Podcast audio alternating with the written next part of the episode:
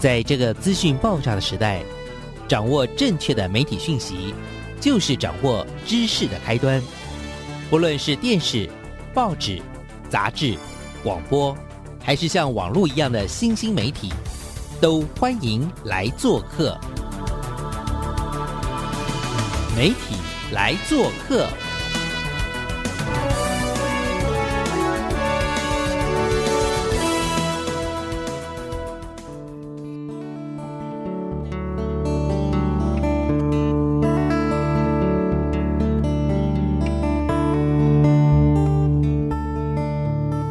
大小事，欢迎来做客，我是主持人小黄老师。各位空中的听众朋友，大家早安！不晓得大家周末过得如何呢？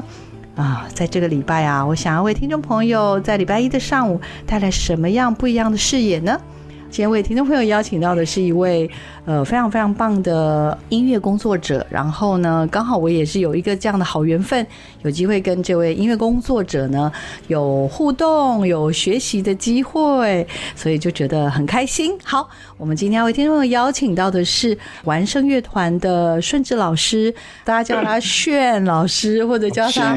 吴顺治老师，大家已经有听到他可爱的声音了。来，我们来掌声欢迎一下我们的炫老师。Hello，小黄老师好，听众朋友大家好，我是玩声乐团的顺志，也是现在炫音乐工作室里面的配唱老师。跟听众朋友报告一下，其实炫老师呢的身世其实非常的扑朔迷离。到底他怎么个扑朔迷离呢？其实炫老师是多重身份，他又是呃曾经当过国中老师，然后后来也出道成为艺人，然后也组成了一个非常非常棒的一个乐团，以及到后来现在又再华丽转身成为一个音乐老师了哦。引领蛮多人，就是把音乐变成是他们生命中很重要的一件事情。啊，顺志老师，可不可以跟听众朋友分享一下，就是为什么我刚刚会说您有多重身份，跟大家很快速的倒带一下，怎么样从为老师变成歌手，又成为乐团，然后现在又回归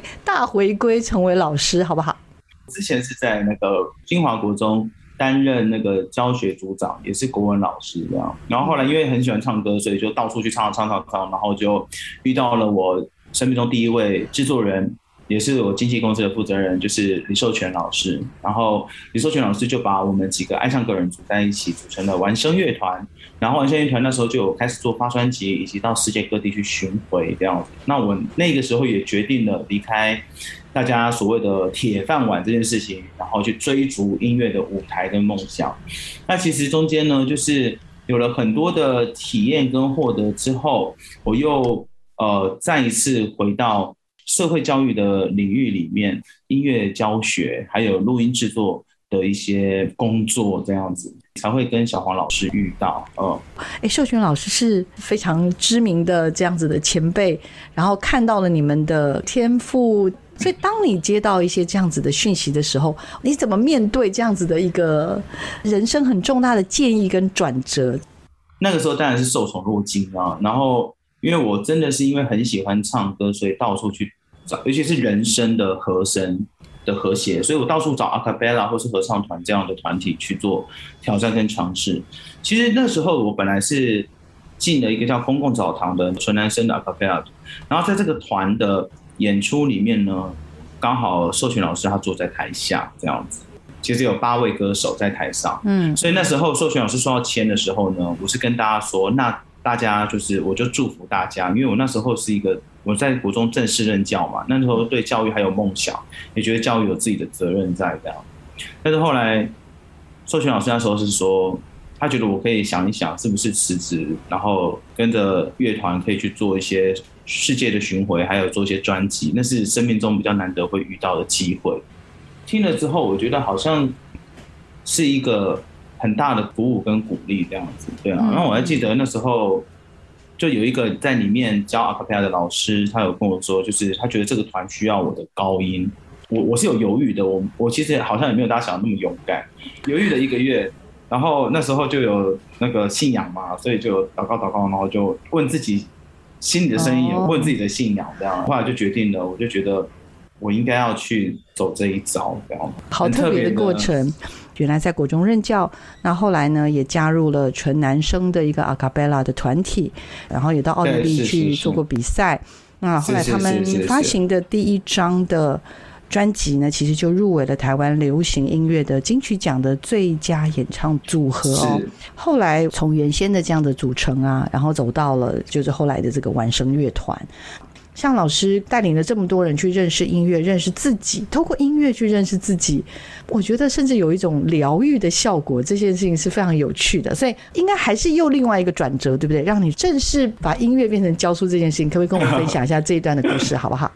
好的。其实，在那时候要出来唱完声的时候，跟发行专辑，作为一个表演者的时候，就是身边我心里一直有一个有一个感觉，是我一定可以把舞台上面的经验。然后跟我喜欢的教育做结合，我的生命就一直往着这个方向在追求吧，或者是在实现。然后到后来是我真的有机会透过我的恩师方素珍老师，我高中的时候跟他学的合唱跟合唱指挥，他就有一天就跟我说：“哎，你就是唱阿卡贝拉，他有一个团需要我来带大家的阿卡贝拉的一些课程。”我那个时候因为是自己恩师的指令，对，所以我就我就也很有兴趣来看老师是在怎么教大家。嗯，所以那时候其实有一段时间我是不碰教学的，因为也怕教学让自己离表演越来越远。嗯，但是因为是老师的关系，所以我又重新接了这个工作。但是我后来发现呢，那个教学一次面对四五十个学生，我突然又燃起了那种热情，然后在那个过程里面，我发现。哎，我原来这一段时间累积的一些音乐的能力也好，或者是录音室里面的一些技术也好，真的是可以帮助到很多对于这个领域不熟悉的人，但他其实有愿意想要试试看，或者是想要看看里面大概是一个什么样的入门。所以我后来发现呢，我蛮乐意当做这样子一块入门砖的一个角色，嗯嗯，然后我就开始在做这件事情。对，一直到现在，甚至还成立了工作室这样子。所以啊，我炫音乐。嗯，所以我其实是还蛮好奇，就是像刚刚说的，最早是一个国文老师，最后决定出道，然后成为一个表演工作者了。但是呢，都都都又因为恩师的邀请，可能又发现心中的那个教育魂吗？还是在，对不对？对。然后好，只是发现过往经历的这些。刚刚讲的，不管是出国去比赛，或者是在人生这个部分的一些演出，那会发现这个部分好像在跟教育这件事情，如果在做一些连接的时候，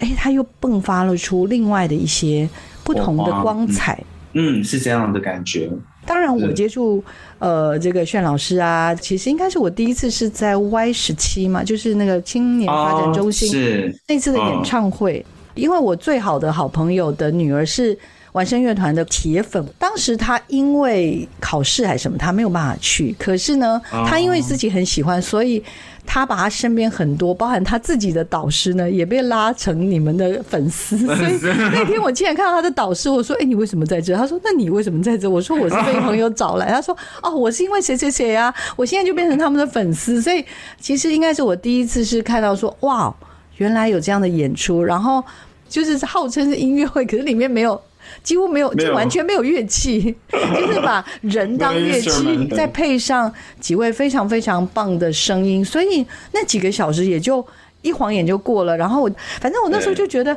也太酷了吧！所以好，老师要不要跟我们听众朋友也介绍一下，到底什么叫做人声，或者什么叫做阿卡贝拉？谢谢小王老师的提问。阿卡贝拉其实本来是讲说。啊，是 at 嘛，然后 cabela 是在教堂唱歌。那 a cabela 它本来最早最早就是说在教堂里面用最纯净的人的声音去歌颂上帝这样子，它叫 a cabela。所以纯人声音乐最基础最基础就来自于西方的教堂音乐。对，那只是后来呢，跟着这个时代的演变，还有人对于流行音乐的听觉的转换，慢慢的有爵士啦、民歌啦。会加入到这样的音乐元素里面，所以它就变得不那么合唱。所以其实，在现在很多合唱谱里面，我们可以看到重唱谱，但是它不用钢琴，不用任何乐器的，它也可以叫做 acapella。其实现在玩声乐团唱的东西叫 contemporary acapella，它就是现代 acapella 或是流行 acapella，我们会这样称呼它，因为它又加入了新的元素叫 B-box，就是 vocal percussion，它用人的声音呢去模拟打鼓的声音，或者是呃乐器的线条，二胡啦，或者是呃有一些是电吉他，或是用钢琴的一些指法的语言。嗯，那你说有一些是拟声，是模拟它的声线，那有一些是拟韵。模拟它的韵律跟律动感，哦对，所以再透过我们现场的混音的技术去诠释出来，它听起来真的就像一个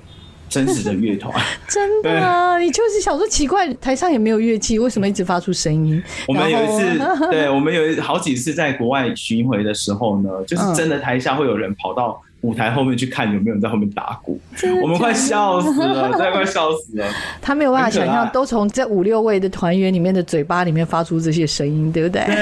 对对对对，真的很可爱。其实我以前也是对这一块非常陌生，但自从上次去听完。呃，那一场音乐会之后，也说也奇怪，我后来身边连我的助理都会唱阿卡贝拉的，他是阿卡贝拉团出来的，对。所以当时他也跟我说：“啊，完生啊，我知道啊，他们是第一个真正以职业职业团。”对，然后他就跟我讲一堆，我就说：“哎，对啊，你怎么都知道？”他说：“哦，因为老师我就是唱阿卡贝拉。”我说：“哇，真的假的？” 那我们来聊一点比较感性的好不好？因为那个炫老师啊，也就是顺治老师呢，我有机会开始，就是也是一个巧合啦，因为家人真的是。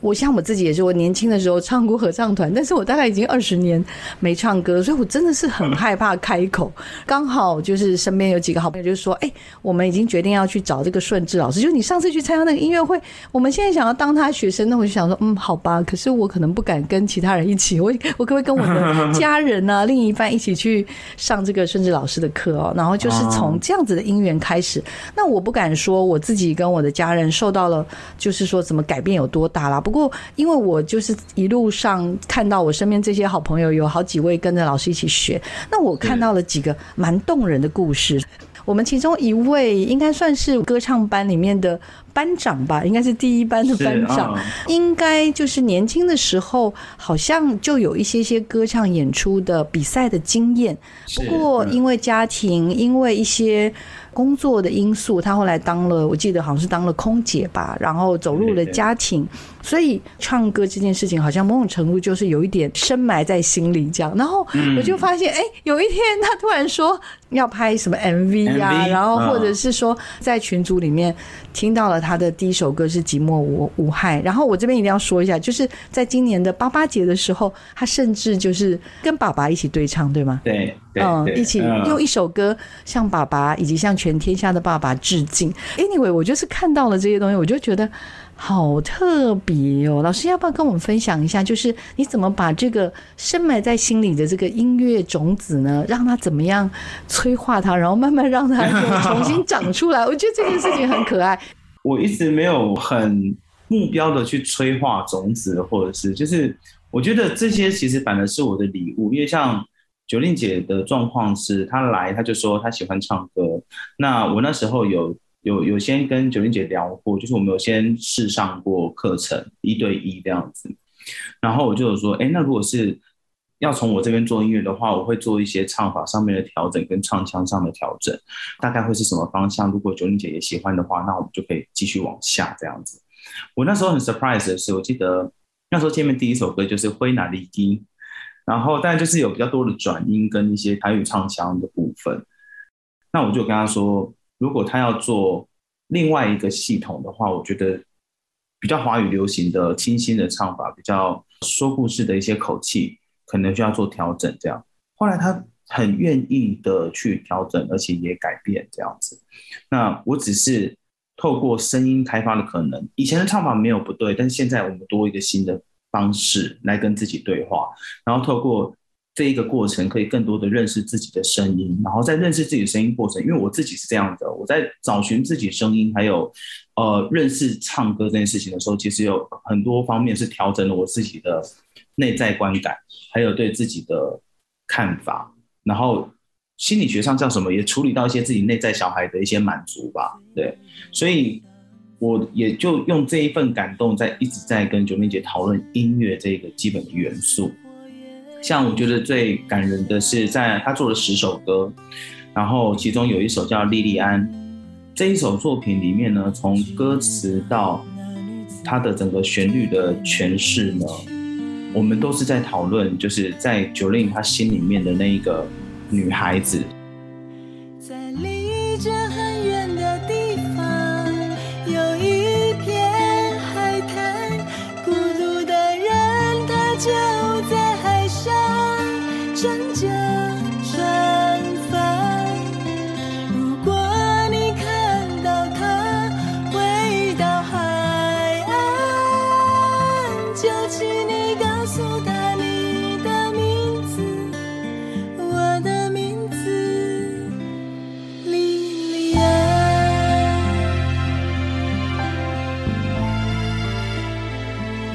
家如果喜欢的话，可以在炫音乐搜寻炫音乐火旋的炫，然后 J O L I N Jolin 来看看 Jolin 的这十首歌作品，每一首都有他要面对的生命的主题，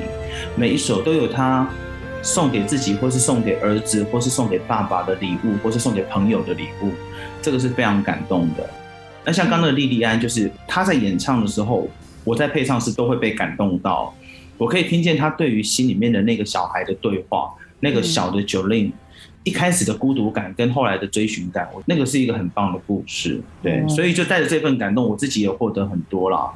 因为情感很真实，所以才会打动这么多的人。就是我们这个好朋友啊，叫做九令呢。年轻的时候，他曾经参加过也蛮多的音乐比赛，而且算是有得到一些也是蛮好的奖项。那不过像刚刚说的，可能因为就业的关系，然后以及走入家庭，那爱唱歌这件事情就必须要稍稍的放在心里面。可是，一放可能又过了很多年。那因为好的缘分，有机会跟顺治老师就是又在就是相遇嘛，然后那也在考虑说要不要去重新去面对自己爱唱歌这件事情。然后那爱唱歌这件事情，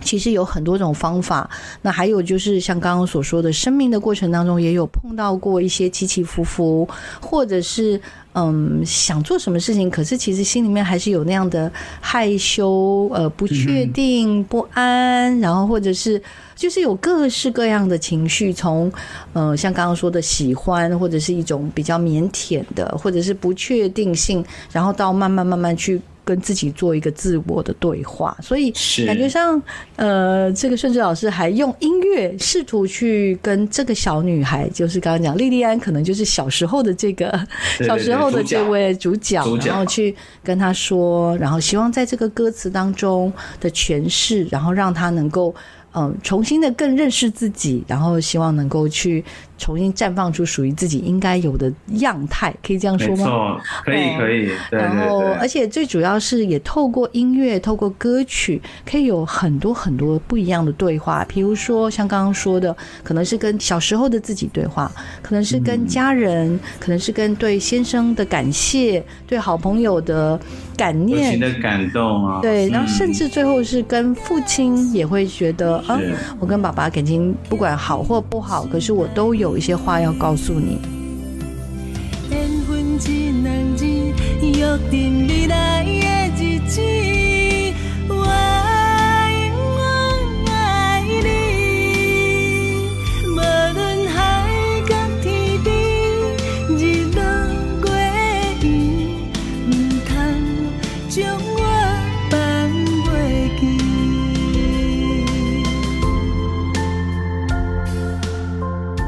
知道你为我们这个家庭的牺牲，然后也知道你很爱我们。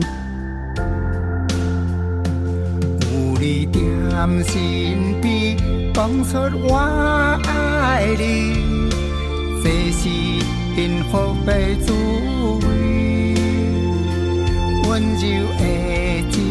意写在你。眼睛，你。的名刻在心内面。缘分只两字，约定未来的日子。我永远爱你，无论海角天边，日落雨雨，唔通将我。放袂记。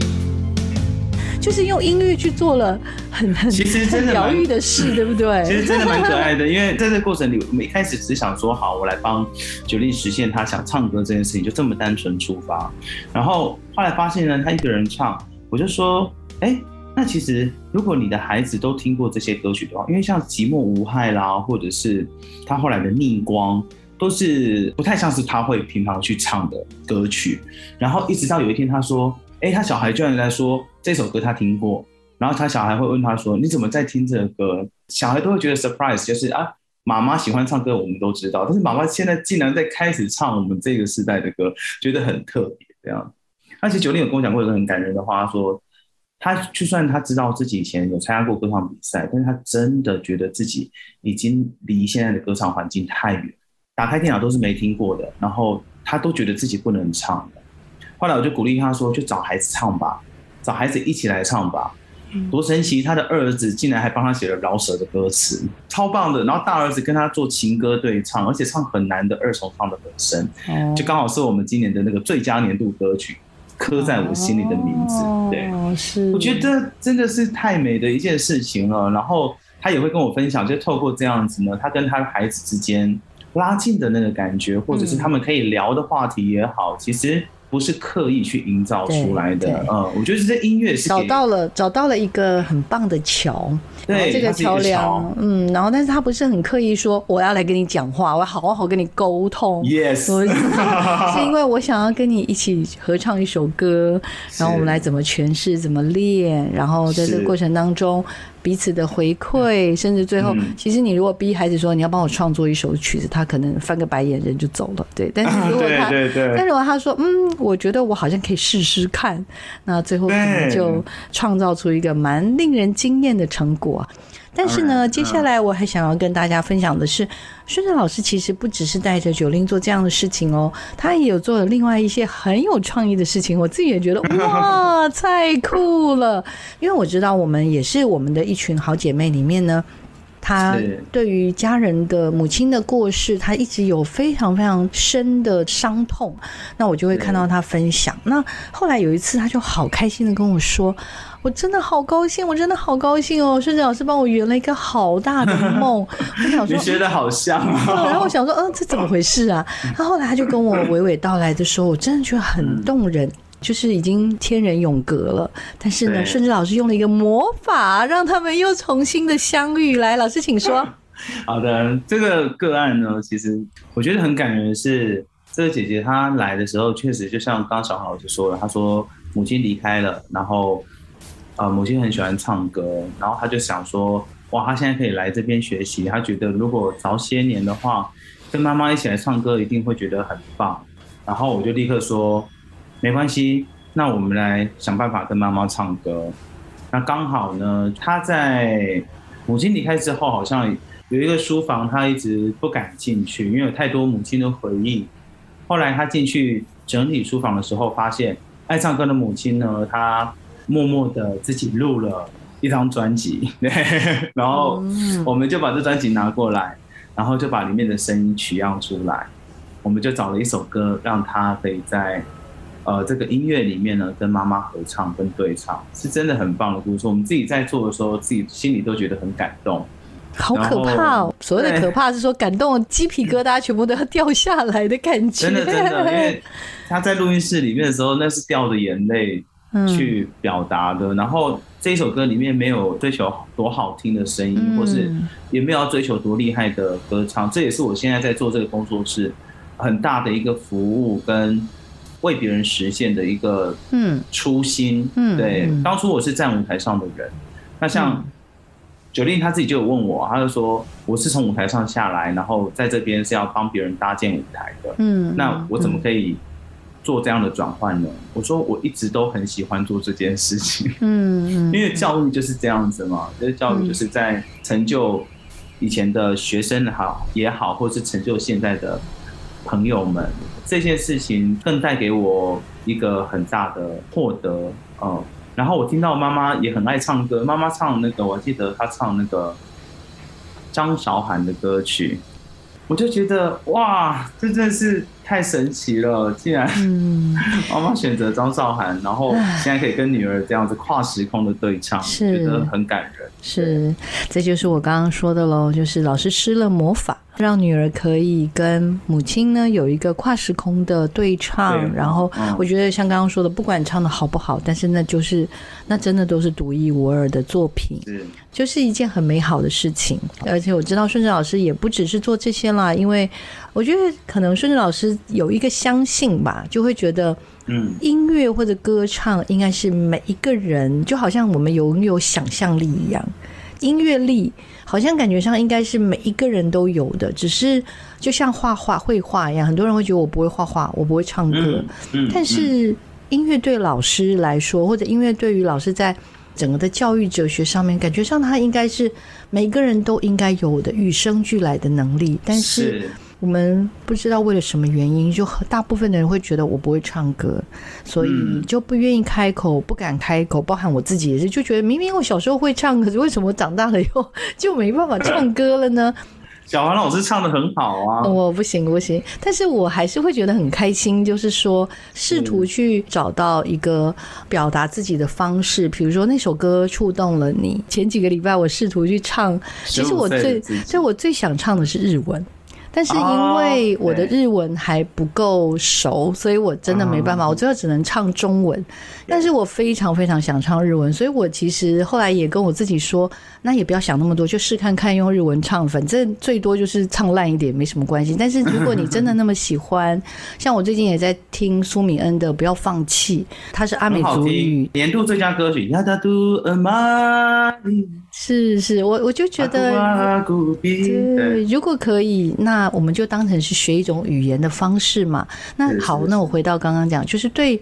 呃孙志老师来说，音乐似乎是每一个人与生俱来的能力。老师是这样相信着吗？我是这样相信的，因为我自己本身也曾经很害怕自己的声音，跟很害怕唱歌。我最近也有跟另外一个很害怕唱歌的女孩子，她可能就不是我们这社群里，但是他就是另外人家推荐他过来找寻声音的人。他完全不能开口，我就说：“那你你现在没什么人，你你跟着我哼一句。”他完全无法开口。然后我也跟他分享说，我以前国中的时候也是不敢在人家面前唱歌，但是我都躲起来，关在家里面自己唱。我很喜欢，很喜欢歌唱。到后来，教会里面说，每个人都是独一无二的，嗯那嗯每一个人都是独一无二的人，也是独一无二的声音，嗯独一无二的乐器，嗯。所以这个歌唱是服务谁呢？这个音乐是服务谁呢？我觉得应该是服务我们自己心里面那个最真实的自己。其实顺正老师很会唱歌啊，你才说授权老师说他们就需要你的声音，可是你嗯为什么会觉得害羞呢？为什么会觉得自己唱的不够好呢？我相信听众朋友应该跟我一样，有好多好多的问号，对不对？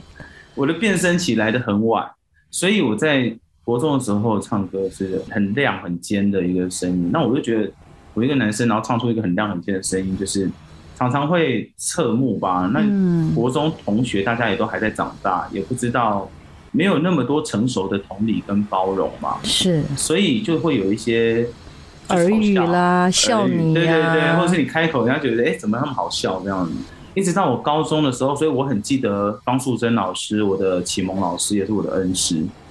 他就说我是一个很好的男高音，是一个很好的乐器。嗯然后如果可以在合唱团里面的话，可以有很好的发挥这样子。嗯所以也是从不敢唱歌到能够在合唱团上面站着，大家一起歌唱，从团体的可以唱到个人的，然后甚至我那时候被老师选出来当做一个学生指挥。我们去比赛的时候，台上的指挥很多都是学校的老师，但是我的老师他是训练让我自己以一个高二生、高三生的身份去站那个全国比赛的舞台。我觉得我很感恩他，因为那时候我真的很紧张，也很害怕搞砸，但是我很努力的去练习跟突破自己的一个局限吧。所以也因为方老师对你的相信，也是对你的天赋的肯定，然后也告诉你自己是一个独一无二的人，所以让你开始一步一步的认同自己的声音，认同自己的天赋。虽然就是有段时间去当了老师，但是 还是因为那个音乐的召唤嘛，然后又重新的再跟音乐相遇。然后其实也没有重新，我在当老师的时候一直没有离开歌唱。哦我在当老师的时候，我一整天的时间就是早上当老师，然后晚上我就可能唱合唱或是唱阿卡贝拉，我就是一路还是晚上的时间我都在唱歌。哦，然后有一些节目或演出，我甚至是把表演服带到办公室去吊着。最多的就是在学校里面的演出咯，是就常帮学校的活动主持啦，或者是帮学校的活动演出啦。校长可开心的呢。真的，嗯、这疫情以来，我其实做了非常非常多相关的这样子的一个采访哦。那当然，作为一个老师，尤其是像这种不是那种我们常态，即使连常态都必须变线上嘛，那更何况老师这种，像真的我就要马上跟我健身教练忏悔，就是我们像这样子 三个月都没办法去，然后其实他再怎么邀我，我都不敢去，因为因为就是疫情还没有缓解嘛。那对老师来说，其实工作就会受到很大很大的影响。那是是所以我就很好奇，因为事实上，呃，炫老师呢很厉害哦，他的。就是说，我们即使碰到疫情了，后来的这些歌唱的同学啊，我们还是用一些很酷的方法，我们继续维持着我们的课程。然后，我就真的觉得很厉害。来，老师，你要不要跟听众朋友分享一下？因为其实我们的节目介绍了好多好厉害的这种 疫情期间用创意的方式继续延续教学这件事。来，呃小黄老师提这个呢，其实我我觉得是有点无心插柳，因为我的教学还有我们整个系统里面的老师们的一些教学，其实我觉得都是当然是见面会是最有能量的，而且其实我的课程带有一点点那种智商的性质，所以它透过媒体都会有一点点能量上面的消减。所以那时候在考虑做我的视讯课的时候，就想过很多教材上面的调整跟设计。那个时候也真的是呃，在几个姐姐的鼓励下啦，就是大家真的很想要能够唱歌，也很想要能够继续的有一些音乐上面的一些资讯的来源。然后我就有开了一个视讯班，那这个视讯班呢，就不以唱为最大的主题，而是以我在介绍一个音乐主题，例如介绍金曲奖，或是介绍主题歌手，或是介绍点播歌曲的排行项目，然后每一首歌它的聆听的价值，它怎么去领赏，或者是这个歌手的声线怎么去分析，怎么去感受，然后怎么去学习，大概是带这样的体验。后来发现这样课程非常的有趣，让我自己也获得很多。另外呢，我们比较特别的是，又把大家抓了一个群组，做那个线上唱歌软体的那个分享时间。那那时候本来只是想说让大家就是可以有个地方可以分享，把所学的有一个地方可以实现，然后开开心心分享说，哎，我最近在听这些歌哦。结果后来无心插柳的部分是大家都非常的认真，我因为我是那个被台风扫到的，没有开玩笑的啦。真的吗？大家认认真到一个，就是还会传讯息给我说：“老师，那你帮我听一下这个。”然后我我是非常热心的，我完全就是业余的时候，呃，应该说就是在离开课堂的时候波荣我也很愿意波荣，对我还是很愿意帮大家听这些东西。但我发现我就是下了课，我很多时间在听这些东西。好了，我赶快帮听众朋友再梳理一下，因为老师讲的很 委婉，他怕又有那个植入性行销的问题，就是对对对对对，因为炫老师以前就是那种比较多是那种一对二、一一对对五、一对一什么各式各样的这种教法。那我刚刚真的就是要挑战老师，是说碰到疫情这种一对几都不能一对几了，反正呢你就是都不能实体，那你就只能转线上。那线上的话呢，我不晓得是不是有很多老师其实。我们节目也有介绍到，很多老师就用一些创意的方式来教学。可是唱歌这件事情到底要怎么做？你比如说，呃，我印象非常深刻，就一开头的时候，因为那个其实视讯就会有那种 delay 嘛，所以在教学的过程，其实效果真的不能说很完美，那就不断不断的一直做一些微调。我个人觉得其实还蛮棒的，是说后来我看到老师就是蛮多的课程就会变成有点像是一个。主题式的教学，就是比较说是那个什么 project based learning 的那种概念，那它就会有，比如说一个某一个歌手作为一个切入点，或者是某一个呃 event，像金曲奖这样的东西哦作为一个切入点，或者是比如说什么什么类似那种什么神曲啊、抖音神曲啊这种，就是说，我觉得不管怎么样。就是有一种主题式的学习，那当然刚开始我觉得学员可能也会有不同的期待或者想法，甚至比如说我那时候会我们会跟你说，老师你不要给我们那么多的 歌，因为我们消化不良。因为其实大家大家平常也都有个日常生活，也有一些工作，是是是是一口气可能要听个五首的，就突然间哇惨了，就是那当然里面有程度比较好的，那像我们这种程度有点不好的就跟不上这样子。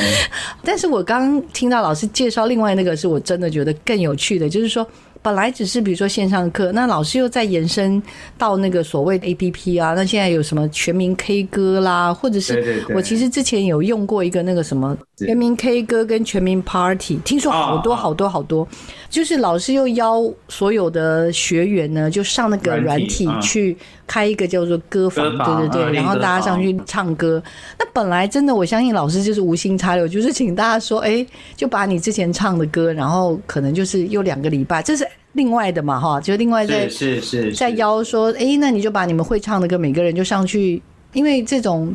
唱歌又跟视讯不一样，因为那个就是你把点完歌之后你就直接唱这样子，然后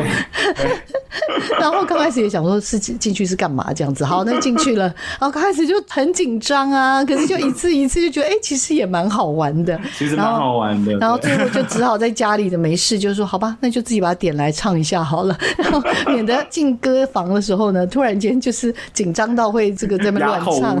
乱唱这样子哈，那就一次一次。那我觉得，哎、所以我真的是还蛮佩服，就是有一些创新的方式。所以我比较好奇是说，这些点子是同学提供给老师的吗？还是老师你自己创新的方式去想出来？我其实是蛮好奇的。民哦，全名是我想的，然后嗯之前其实就在实体课的时候就会用这个软体，让要有录音需求的学生，像九令啊，或者是之前的那个 Jenny，或是其他的学生，我都要求他们自己录音前要下载这个东西来多听跟多唱。当然现在就是因为疫情的关系嘛，然后我一直觉得大家其实闷在家里真的闷久了，然后也会闷坏的。我就是希望同学们可以，或者说学员们来这边唱课的学员们，不只学到音乐，还要带走生活，所以它是一个生活的方式，然后跟生活的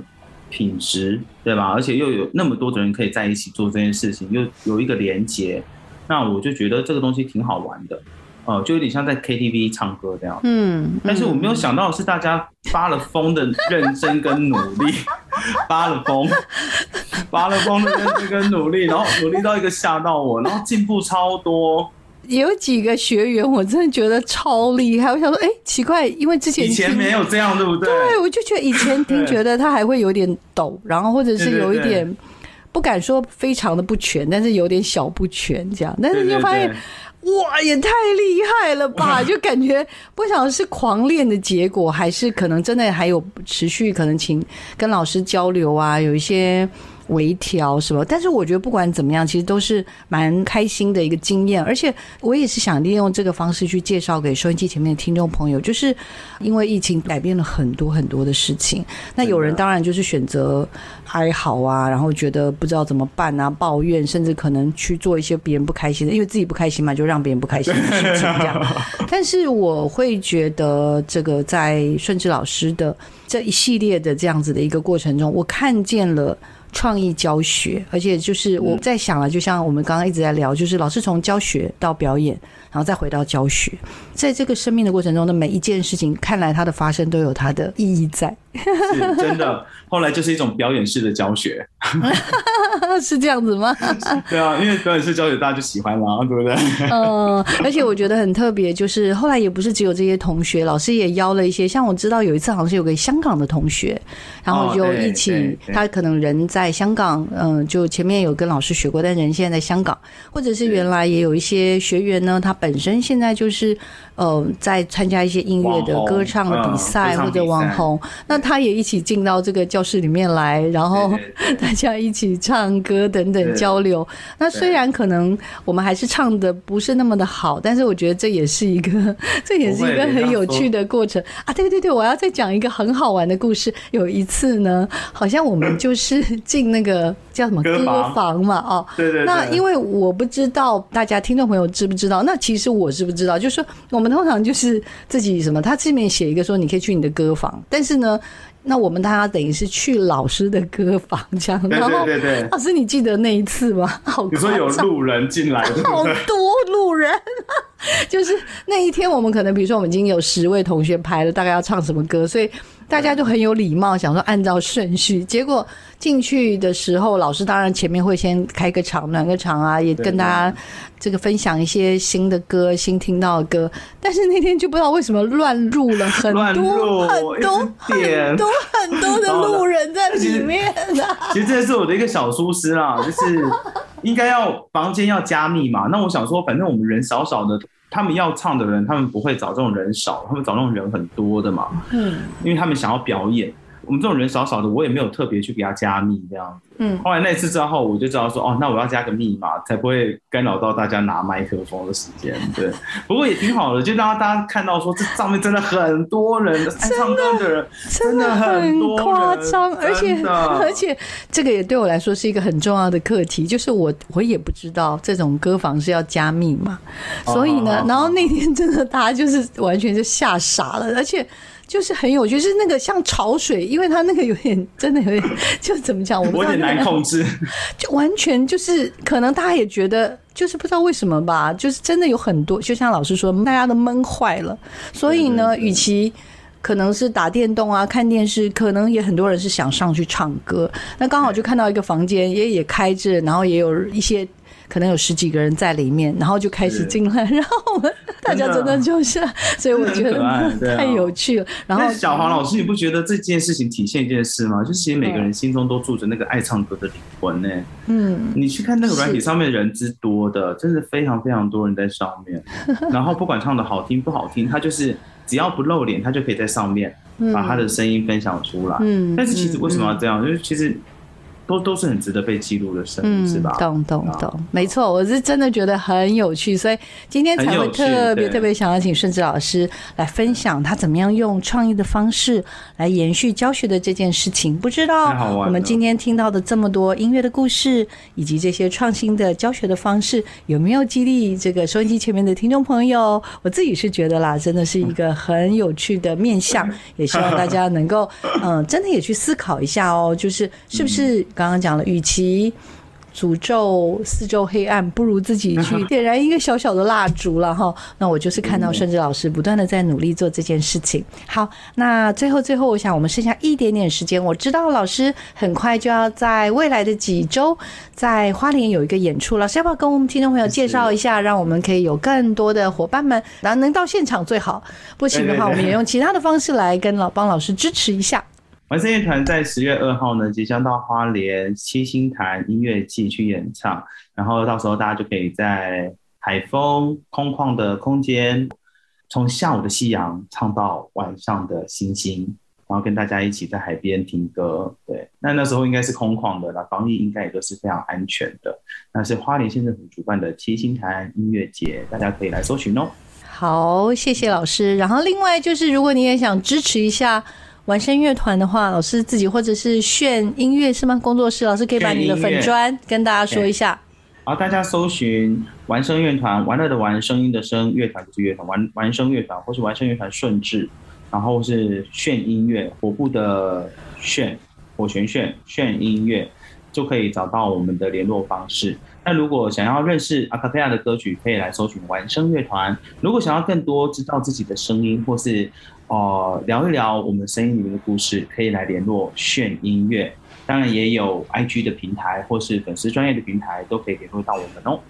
好的，我们也很希望哦，听众朋友可以一起来透过音乐认识自己。我自己觉得是一个很好很好的尝试。今天非常非常开心，有甚至老师、炫老师呢来到我们的节目现场，也希望大家喜欢我们今天为你安排的节目内容。然后这里呢，我想要请薛老师呢再帮我推荐一首，据说是你为自己的家人写的一首好听的歌，好听的不得了。我刚刚已经去网络上捞了一下，好多人在下面留言哦，说哦这歌好感人哦。来，老师介绍一下这首歌。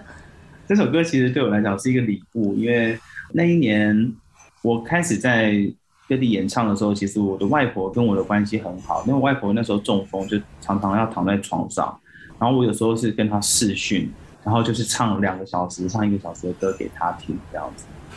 所以到我外婆过世的时候，其实我很抱歉是，因为我因为演出的关系，人人不在，所以没有去参加到他的一些仪式，所以我写了一首歌来纪念他在我生命里面的痕迹。对，但是因为很多歌曲在写到亲人离别这件事情的时候，大部分的旋律是悲伤的，但是呢，这首歌我是希望把最健康、最爽朗的笑声，还有最健康的步伐留在歌里，所以大家可以听听看我这一首写给阿嬷的创作《星光阿嬷》，希望大家也会喜欢，也找到生命里面声音的温度。谢谢薛老师，《星光阿妈》这首好听的歌，由我们薛老师自己作词作曲，也由他演唱的这首好听的歌，我们就在这首好听的歌当中呢，跟听众朋友再次道声再会喽！也期待大家下周同一时间继续收听我们的媒体来做客。我们谢谢薛老师，谢谢老师，谢谢谢谢听众朋友，谢谢，嗯，谢谢拜拜。天就要光啊，阿嬷你毋免惊，若是看到阿公在环游世界，会记得对伊行，阮毋敢出声。阿嬷你着放下，阮的身体健认真打拼，袂互你烦恼啦。只是巷仔口的迄间干妈店，